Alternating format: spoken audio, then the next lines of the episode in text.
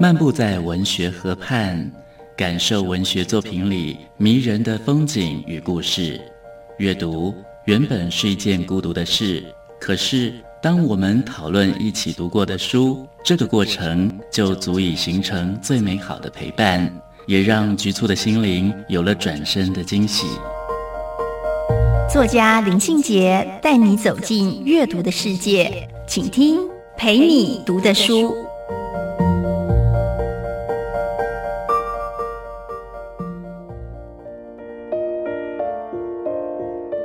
大家好，我是林信杰。今天陪你读的书，要跟大家分享的作品是蒋勋老师的《云淡风轻》。蒋勋老师的《云淡风轻》这一本书有一个副标题，叫做《谈东方美学》。我们生活在东方，我们拥有东方文化的传统，我们在东方文化这样的历史渊源里面成熟。那么，到底什么是东方美学呢？东方美学其实，在蒋勋的文字或者是声音里面，它代表的可能是一种生活的态度、生活的品味。当然，它更是美学观念的表征。东方美学在蒋勋老师的看法里面，他说这是一种生命的领悟，领悟能够永续，才是来日方长；领悟能够传承。才是天长地久。蒋勋老师说的东方美学，是在漫长的岁月里体悟了时间的意义。他领悟了生命是一个圆，是一个周而复始的圆。在蒋勋老师的《云淡风轻》这本书里，我尤其喜欢的是《庄子你好》这一个篇章。庄子你好，是从《逍遥游》这一个篇章出发去谈庄子的思想。庄子当然是东方美学的代表人物哦。那么蒋勋老师说：“云淡风轻，觉得该遗忘的都要遗忘，该放手的都要放手。”在《逍遥游》里面，庄子用大鹏鸟的飞翔，告诉了我们超越的智慧。蒋勋老师就从大鹏鸟的形象来开始谈他所谓的东方美学，那是一种望的哲学。蒋勋老师说，庄子哲学中的望，此刻我多么向往。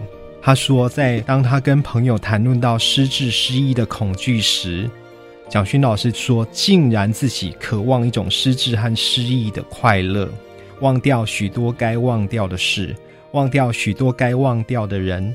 有一天对面相见，不知道是曾经认识交往过的人，不再是朋友，不再是亲人。人生路上无情之游，会不会是另一种解脱？他其实就直接回应了庄子所说的“忘我与解脱之道”。蒋勋老师说，他的朋友常常觉得哀伤，因为回到家，老年的父亲母亲失智失忆了。总是呢，客气有礼，含笑询问：“这位先生要喝茶吗？”这些老人家不再认识儿子，不再认识自己最亲的人了。许多朋友为此痛苦，但是老人只是淡淡的笑着，而且彬彬有礼。于是蒋勋在《云淡风轻》书里就这么直问着：“痛苦的永远是还有记忆的人吗？我竟然向往那样失智失忆的境界吗？”像一种留白，像听着潮涨潮退，心中无有概念，无有悲喜。于是呢，他从庄子的忘的哲学，又谈到了苏东坡的潇洒自在。人多跟事多都是牵挂纠缠，我们要如何摆脱这些牵挂纠缠？如何达到云淡风轻的生命境界呢？蒋勋老师说。他觉得回首挥别、叮咛珍重，其实也都是一种云淡风轻。记忆的都要一一遗忘，一一告别。我想，这就是蒋勋老师在《云淡风轻》里面谈到的解脱，或者是潇洒，是一种属于东方情境式的美学态度。今天陪你读的书，跟大家分享这一本蒋勋老师的《云淡风轻》。陪你读的书，带您感受生活的美好质地。